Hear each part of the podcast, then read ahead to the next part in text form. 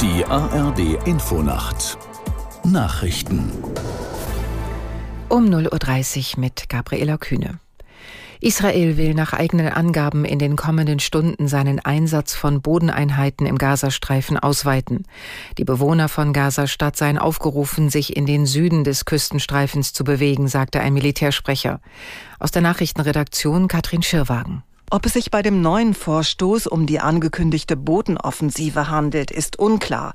Die Armee erklärte lediglich, sie werde ihre Einsätze gegen die islamistische Hamas ausweiten und nun vermehrt unterirdische Ziele und terroristische Infrastruktur attackieren. In den vergangenen Stunden hatte das israelische Militär auch seine Luftangriffe auf Ziele im Norden des Gazastreifens massiv verstärkt. Infolge der Bombardierungen fielen Internet und Mobilfunk Versorgung in dem Küstenstreifen aus. Die US-Regierung hat ihre Unterstützung für Israel bekräftigt. Der Direktor des Nationalen Sicherheitsrats Kirby sagte, es gebe keine roten Linien.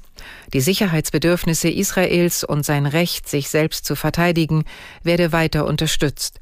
Die amerikanische Regierung habe seit den Terrorangriffen der Hamas mit Israel über die Art und Weise einer Reaktion gesprochen und werde das auch weiter tun. Dabei sei auch Besorgnis über zivile Opfer und Kollateralschäden zum Ausdruck gekommen. Die EU hat der Ukraine nach ihrem Gipfeltreffen in Brüssel weitere Hilfen zugesagt. Allerdings befürworten nicht alle Mitgliedstaaten die Pläne. Aus der Nachrichtenredaktion Amir Brecht. Bei den versprochenen Hilfen geht es zum einen um weitere Waffen- und Munitionslieferungen. Mit Blick auf den zweiten Kriegswinter sollen aber auch zusätzliche Stromgeneratoren und mobile Heizstationen geliefert werden. Bei dem 50 Milliarden Euro schweren Hilfspaket für die Ukraine stellten sich zwei EU-Mitglieder quer.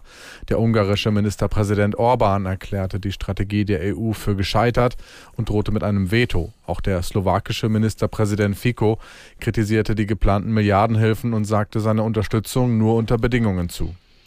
Nach dem Hurricane Otis werden Urlauber aus dem mexikanischen Badeort Acapulco ausgeflogen.